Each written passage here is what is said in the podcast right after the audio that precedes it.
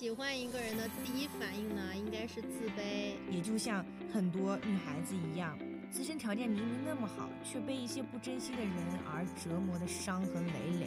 爱人要适可而止，爱己要尽心尽力。就好像他在人群中发光一样。但是如果他对我有感觉的话，我反而会觉得这是一份我配不上的爱。因为我们的爱，他才发出了光芒；因为我们的好，他才变得那么好。两情若是久长时，又岂在朝朝暮暮？我们将通过真实的故事，带你穿过时光的隧道，直面那份热烈的爱情。Hello，大家好，我是科科，我是幼宁，欢迎来到朝朝暮暮。朝朝暮暮是一档关于情感的播客，在这里，我们不会评判每个人爱情观的对与错，我们只是感情故事的聆听者与分享者。每一段感情都危险，每一对恋人都勇敢。让我们开始今天的爱情故事。当然了，首先要热烈庆祝我们成功且顺利的发布了第二期节目。对我们也没有想到第一期节目会有这么多的听众反馈。虽然只是我们的第一期节目，但是大家给了如此热烈的支持和喜欢，真的非常感谢大家，非常感谢。因为科科的故事确实也是引起了很多人的共鸣。那评论区和公众号听众留言里面，很多听众都在安慰科科。科科本人呢，真的很谢谢大家，有被狠狠感动到。那大家发的呢，我都有看到哦，我也都回复大家了，大家也记得查收哦。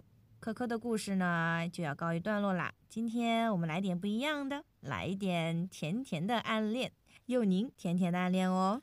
不，我的这个暗恋是酸酸甜甜的啊？为什么一定要加酸？我知道酸辣粉、麻辣烫，怎么你这是酸甜恋？为什么我说我的这个暗恋是酸酸甜甜的呢？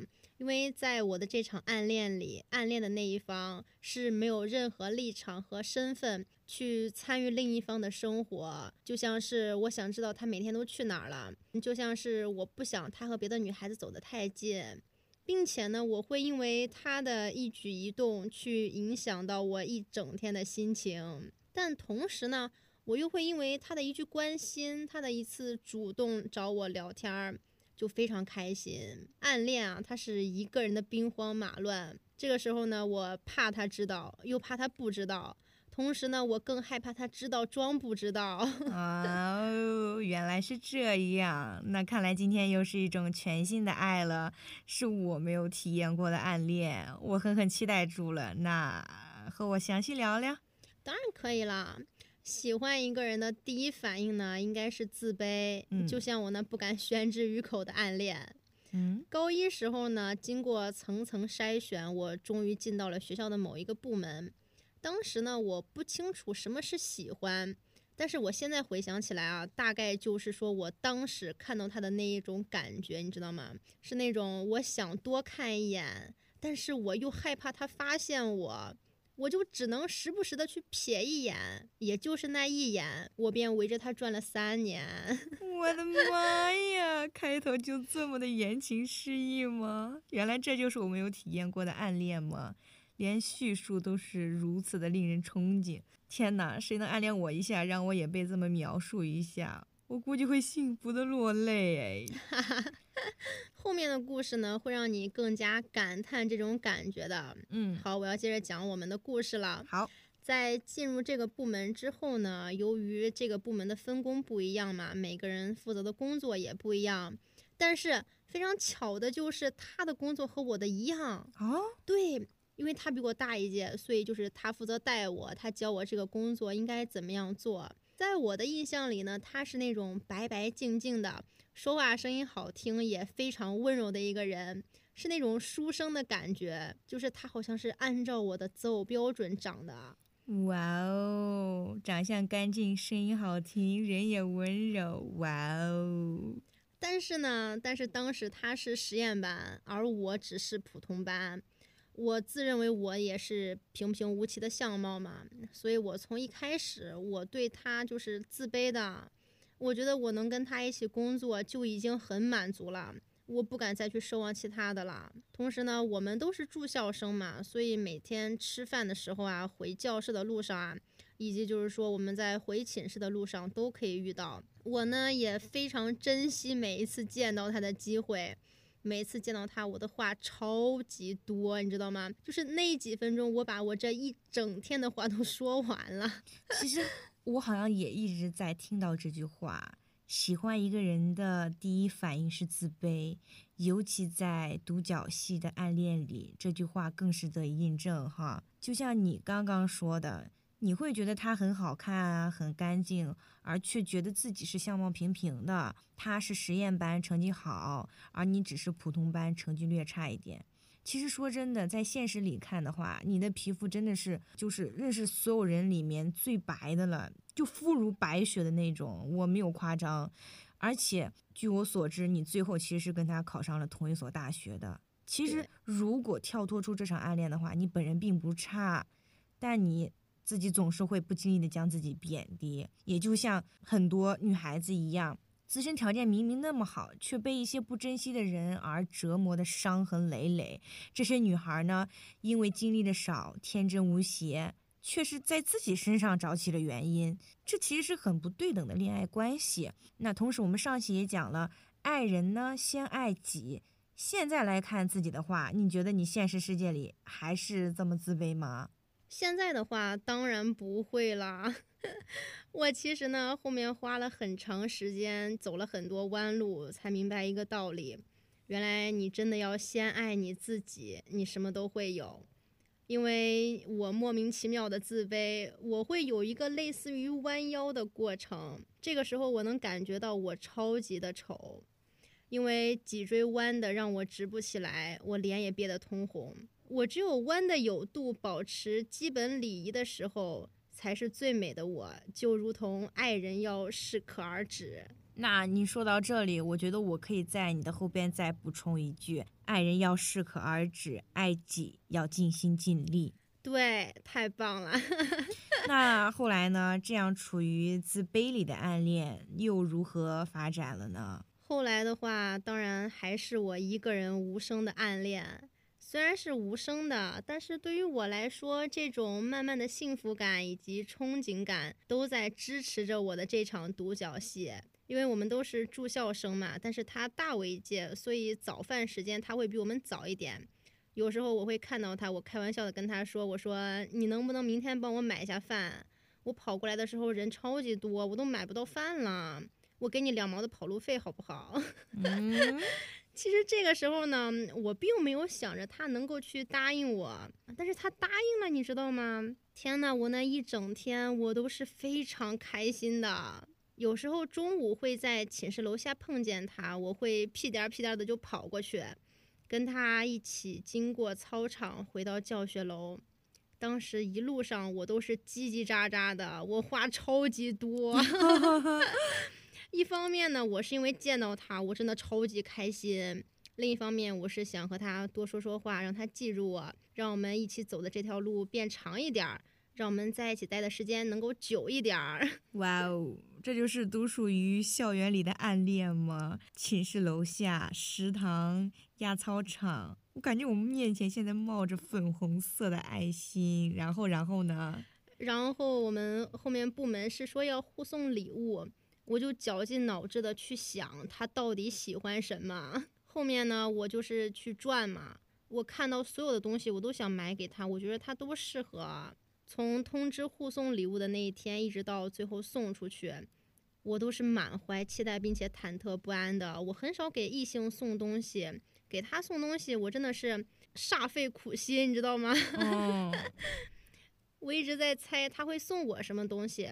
最后呢，我收到了他送我的一个围巾。那条围巾呢，我留到了现在，虽然它已经发黄了，已经很久没有戴过了。但是我还是舍不得扔掉这个围巾，就好像是我暗恋三年的一个见证者。在二零一六年的冬天，我恨不得一直戴着这个围巾。就像我上期所说的，我们那个年纪都是在学着怎么样去爱一个人，所以很多方式是会让别人不舒服，并且自己是意识不到的。就像我那个时候，我喜欢摸他的头，我喜欢吹他。哦，对对对，那个时候不知道如何表达爱。只希望能够通过这样的方式引起他的注意，但如果通常对方不介意的话还好，介意的话反而其实是一个减分项。对，就是这样。这个行为放在现在的话，我会很难接受。如果有人这样对我，我会觉得他有病。但是当时呢，我就是很喜欢这样，我想通过这样能够引起他的注意。我没有想过会不会给他带来困扰。其实喜欢一个人呢，你能在人群中一眼就看到他，就好像他在人群中发光一样。当时呢，好多次都是我在人群中一眼就发现了他，哇哦！我就从后面跑过去，我从后面去揉一下他的头发，然后呢，嬉皮笑脸的跟他说着话。直到后来有一次，我吃完早饭准备回教室，我就照例在人群中看看有没有他的身影。这时候突然有一个人从后面他揉我的头，哎，我扭过头我一看，我看到他在笑着看着我，哇哦！他一脸得意，他说。让你也试试被摸头的滋味哦，你知道吗？那个时候阳光正好洒在他的身上，他笑着看着我，那一刻他仿佛成为了我的全世界。哦，我沉溺在他的笑容里，我愣了好久。后来他看我愣了，他拍了我一下，他说：“傻子，被我帅晕了吧？”我回过神，我吹了他一下，我说：“哼，我明天给你买个镜子，你自己照照。”那天的那个场景在我脑海里面一直挥之不去，以后每一次不开心的时候，我都会想起那天的他，仿佛那天的他是能够治愈一切的良药。你等一下，等一下，等一下，等一下啊。其实像你刚刚说的，也就是说，作为一个异性，他也摸过你的头，还说这么亲昵的话，难道你没有幻想过他也许喜欢你呢？啊啊！想过，我觉得他对我就是类似于师徒，就是师傅对徒弟的那种关爱嘛。啊，所以说，只是你喜欢他，他喜不喜欢你，这个结果是无所谓的，你只要安安静静的注视他，就感觉很好，是这样吗？对，差不多就是这样子。但是如果他对我有感觉的话，我反而会觉得这是一份我配不上的爱。对我来说是奢求的，我能爱他，我都已经很满足了。天哪，你们都是这样暗恋一个人吗？真的是让我感觉到卑微到骨子里去了。对呀，我每次就只有走在他后面的时候，我才敢去明目张胆的看他。Oh my god，你真是够了！后面还有一次是在回寝室的路上，他也是从后面摸我的头，我下意识的去拉住他的衣服。然后我去摸他的头，我报复回去。他和我说：“他说这段时间的部门工作做得不错，我完全可以一个人胜任了，让我继续努力。”天呐，他当时的那一句肯定比我考进年级前一百都要兴奋。哇哦！也就是这句肯定让我觉得我自己好像也没有那么差。嗯。我那个时候就在想，我可不可以再靠近他一点点？在文理分班以后呢，我从普通班考进了重点班。当然，实验班对我来说那是 可望而不可及的。嗯，他呢也一直是我努力学习的一个动力。我想变得和他一样优秀。每次大考完贴光荣榜的时候，我都会特意去他们教学楼看有没有他的照片。每次我看到他的照片，就好像我自己的照片贴在上面一样。哦，我真的就是非常开心。哦，当然啦，我也只敢用这种方式去小心翼翼的喜欢着他，不敢让他看出来一丝一毫。其实，所以说这场暗恋好像也有让你变得更好吧？你以他为榜样。从本来的普通班进入了重点班，你的成绩上升了。其实中学时候的早恋反而是会让很多学生成绩下滑的。你是在讲你自己吗？是吧？正是不堪回首的本人。但是你呢，并没有，反而是你对他的暗恋呢，以他为榜样，想靠近他，成绩就提升了。这真的会让这场暗恋更加难以忘怀的，我觉得。讲这么多你暗恋他时的欢喜，难道你就没有过患得患失吗？没有害怕有一天你不能再暗恋他了吗？这会怎么办呢？或者说没有因为他伤心难过过吗？应该肯定有的吧？对啊，这些肯定有嘛。就像有一次我跑完操，我看到他和一个女生走在一起。他们之间还说说笑笑的，我当时我就体会到了恋爱的酸啊！对我那个时候就是去猜想他们是什么关系，我开始不断的拿自己和那个女生去比较，我开始去想，万一他们是真情侣的话，那我要怎么办？我开始不停的内耗自己，不停的去想。直到那天中午吃午饭，我看到他，我就装作开玩笑的，我问他，我说那是你女朋友吗？他拍了我一下，他说你想什么呢？那就是同学。我这个时候我悬着的心才放了下来。嗯，同时呢，我也在心里去嘲笑了自己。下午在部门的时候，就和一个同学提到了这件事情。那个同学说他可能有对象了。我说没有，我刚问过了。但是那个同学说，他说他有对象的话，他会跟你说吗？我一时就不知道怎么回答了，我又开始不断的自我怀疑。后面呢，就是很长时间没有见他跟那个女生一起走过，我才慢慢的不去内耗自己了。哦，危险的气息。对，那段时间呢，我经常会去怪自己不够努力，我没有办法弥补成绩上和他的差距，我也在怪自己没有努力能够成为他喜欢的样子。那他到底有没有和那个女生谈恋爱呀？听我接着给你讲啊！行行行行行。接着我们有一次是部门出去团建，我那天穿了我觉得最好看的衣服，到了我们约定的地方，等了大概有十几分钟，他带着一个女生出现了。当时部门里好几个人都知道我暗恋他，嗯，其中有一个女生呢，她可能是怕我难过吧，她走过来抱住我，她跟我说没关系的。后面接着有人去起哄他们两个，那他解释，他说这是他儿子。他说不是对象，他说那个女生待会儿就走了。这时候那个女生呢也是笑着拍了他一下，就和我拍他一样，他也在笑着看着那个女生，笑得很开心，很温柔。我那个时候呢，我希望他开心，但是如果他真的跟那个女生在一起的话，我也不会去怪谁的，毕竟。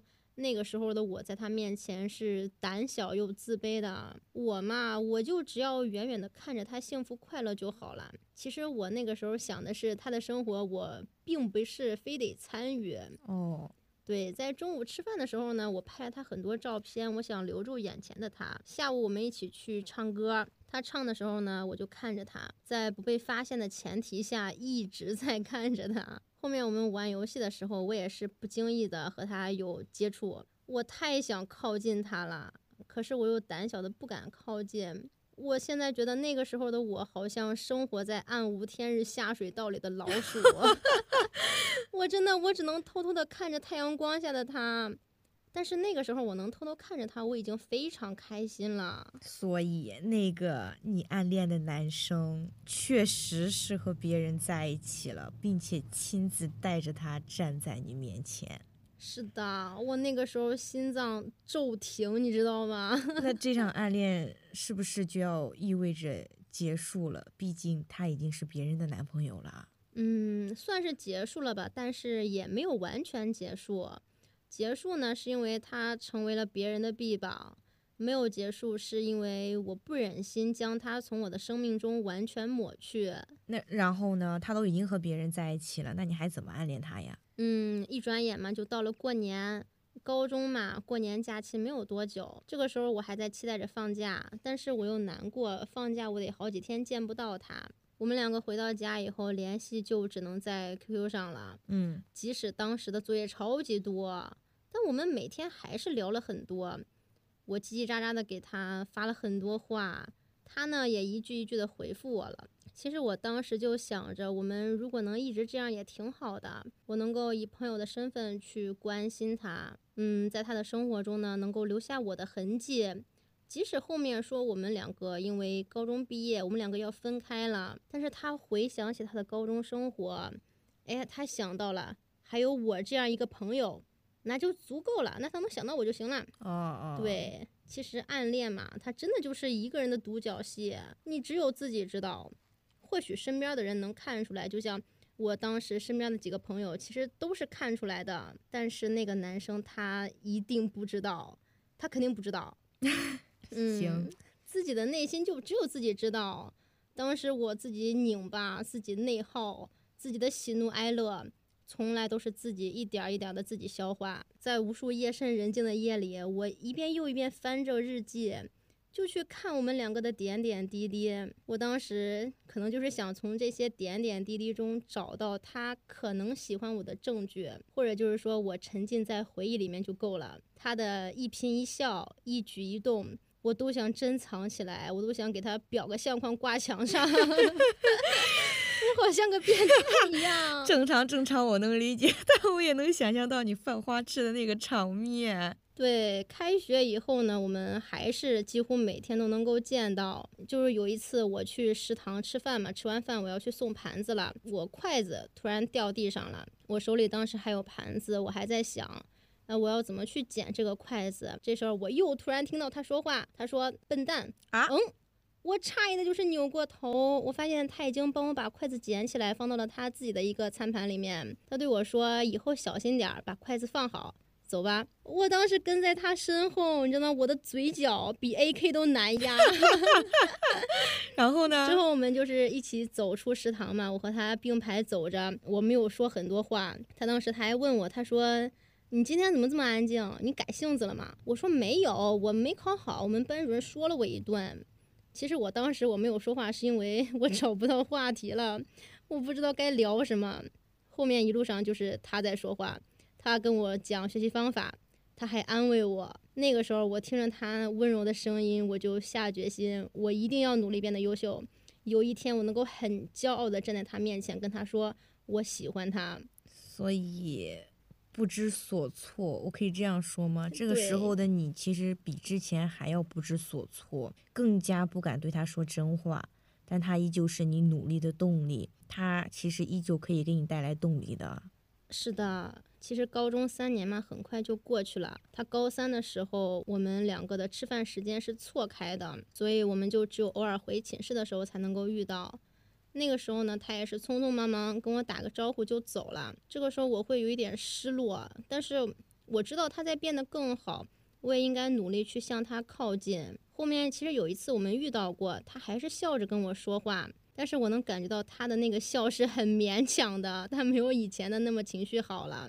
我想起来，他那段时间他们是有一次联考的，他可能是没有考好，所以我就没有提成绩之类的。我还就是和以前一样聊他今天穿的衣服很好看呀。我记得他有一个红色格子衬衫，超级好看，我超级喜欢他穿那个。嗯，然后我们还会聊聊脚上的这双鞋合不合脚。以及中午食堂的西红柿炒鸡蛋里面有一个很大的鸡蛋壳。嗯，到分开的时候，他把他手里的奶递给我，他说：“给你吧，你喝了长高个。”我这时候我捶了他一下，我说：“我说怎么着？你是嫌弃幺六五的我了呗？”他说：“没有，怎么会呢？你拿着吧。”其实你是如果说说到这里的话，我好像怎么感觉自己就突然理解了你说的那种酸，因为他有了对象。你开始心酸，然后因为成绩下滑呢，他开始鼻酸，彼此都再也没有了曾经的那种嬉笑打闹。会不会真的是因为早恋影响学习啊？那你要这么说的话，那我们就得对未成年的听众说一句：不要早恋，早恋不可取。那我预测的到底对不对？他高考的话怎么样？他确实没考好。哦，被我说中了呢，怎么还？对，后面我知道他成绩以后，我想打个电话去问一问他，但是我又不知道该怎么样去安慰他，我怕我不仅没有安慰到他，反而会火上浇油。就过了几天吧，我联系他，我问他你的笔记还留着吗？我想接过来看看。他说可以，他收拾一下吧，等到周末见到我给我。其实，在见他之前，我一直非常忐忑。我真的害怕，我看到他，他不开心，我又不知道该怎么去安慰他。但是事实证明，我想多了。我当时给他买了很多零食，我拿着去见他，他还是笑着等着我。可能是他自己接受了这个现实吧，也可能就是说安慰他的人太多了，他不想再听别人安慰他，所以我索性也就没有再提成绩这个事情，也没有去安慰他，只是询问他报考了哪里啊，想学什么专业。我到现在还记得那一天是我们这几年来聊的最久的一天。我们从中国的省份聊到大学，再聊到专业。他说着他的规划，我呢时不时的插一句嘴。我看着他对未来的那一份憧憬，也看着他极力压下去的那份遗憾。回到家的时候呢，我翻着他的笔记，好像他并没有走远一样。下午回到学校，我向我的那些好朋友们挨个炫耀了他的笔记。他的那些笔记在我看来是那么珍贵。有一次呢，我和同学还一起去他们的教学楼，虽然他们的教学楼已经人去楼空了，但是呢，教室外面还贴着他们自己写的那个目标院校，还有他们鼓励自己的一些话吧。我把他们都撕下来了，我把他们贴在了我的日记本里，一直保存到了现在。天哪，真的留了这么久吗？仅仅因为那是他的理想院校，写着他的名字，就尽管人去楼空了，你也舍不得他的名字掉在地上，埋于灰中。暗恋的爱，我想真的是最纯粹的爱了吧？对，我想也是。最后呢，他的那个录取结果出来，他还是留在了省内。有时候晚自习下课，我会飞奔回寝室，跟他打个十几分钟的电话。我会告诉他，我最近的考试成绩还不错啊，挺理想的。这个时候，我知道了我的历史老师是他当时的历史老师。我会为我们两个是同一个历史老师去开心很长时间。哦。同时呢，我也会告诉他现在的部门工作怎么样，也挺好的。他呢，他就静静的听着，有时候可能会评论一两句，然后他告诉我他在学校过得很好，他这一天都干了什么。这个时候呢，其实我们两个的关系就没有那么的近了，我们有了各自彼此的生活，并且呢，我们的生活也不会再有交集。高三这一年，其实没有打太多电话，因为一方面呢，我是怕会打扰到他；另一方面是我们两个生活不一样，我也不知道要和他说些什么。每天就只能是努力学习，学累了我就翻翻他的笔记，就依靠着他的回忆度过了高中最难熬的一年。尽管他已经不在这个学校了，但依旧是你的信念。那后来呢？后来呢？后来我的录取结果出来，很意外的，我和他去了同一所大学。我当时我迫不及待的，我跟他打电话，我告诉他这个消息，他很开心的，他说好呀，那我们以后可以一起回家了。但是呢，事实上我们从来没有一起回过家 啊。有时候其实真的想说，造化真是弄人。我和我的那个他，是因为没有考上同一所大学而走散。而你们是有缘无分，却兜兜转转又被命运绑在一起。那命运使然，貌似上天都在帮你，不觉得吗？你这次有没有鼓起勇气对他表白？嗯，我有想过跟他表白，就是 临近大学的时候嘛，我就问他，我都需要带什么呀？他也很耐心的跟我说，你都需要带什么，并且开学那天他还去接我，他带着我去报道去。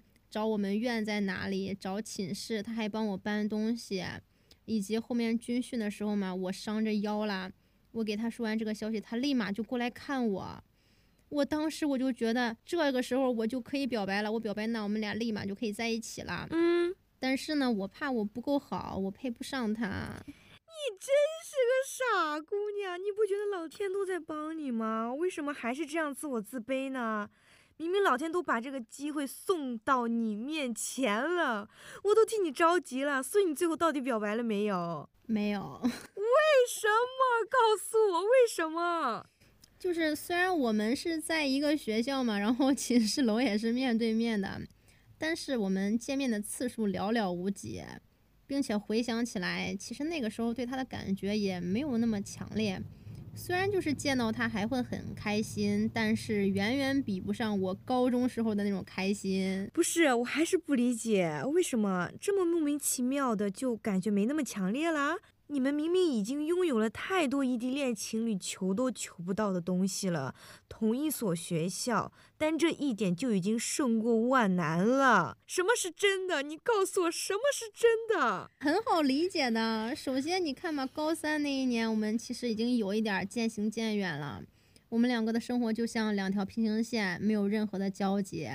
其次呢，到大学，虽然说我们是一个学校，但是因为我们专业不一样嘛。一个学期我们也就见了一一两次，而我呢，我刚考上大学，我在大学里撒了欢的玩儿，最后呢，发现其实没有他的生活也还行，当然这些都是表面的，嗯，归根结底还是我自卑，我觉得我配不上他，可能就是我给他的滤镜太厚了，这个时候我可以毫不夸张的讲，他对于我来说就像一个天神一样，高高在上，高不可攀。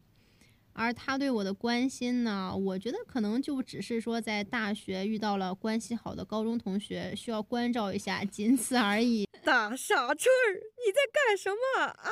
你在干什么？别激动，别激动。其实呢，你别激动。好。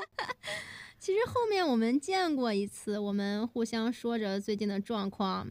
我知道他当了他们院一个部门的主任，而我当时在我们院里的一个部门当着副部。应该就是从那一刻开始吧，我突然放下了，我想我应该有自己的生活了。没啦，故事戛然而止。对啊，他后来有了女朋友，我还在学校见到过他们两个，他们谈了好久，我觉得是可以结婚的那种。我呢也应该回归到我原本的生活，他也应该是本来的他了。天呐，就。这样戛然而止，我觉得我都还没有听尽兴。如果你和他的故事真的到此为止的话，我想对你说一句：东野圭吾有一本书叫做《单恋》，里面有这样的一句话：明知没有意义却无法不执着的事物，谁都有这样的存在。对啊，这样没有美好结果的事物存在于我的青春里。唉，真的是，暗恋其实是一场成功的哑剧，说出来反而就成了悲剧。暗恋呢，就是一万次的试探，就是反复的试探。暗恋是不敢靠近的小心翼翼，大抵就是我害怕你知道，又害怕你不知道。后来也再也没有联系过他嘛？甘心吗？嗯，其实那晚我抬头。我发现照着我的月光也在照着别人。哦，从此我便不再一心向月，因为不能联系，只要一联系，还是会心生涟漪，几个小时就什么事情都干不了，要花上好多好多时间和精力去忘掉他。原本以为不回消息的人是不礼貌的，后面才知道，是那个一直发消息的我。贪心就是惩罚，不贪心也是奖励。所以说，你与他是某种意义上的 H E，也是某种意义上的 B E。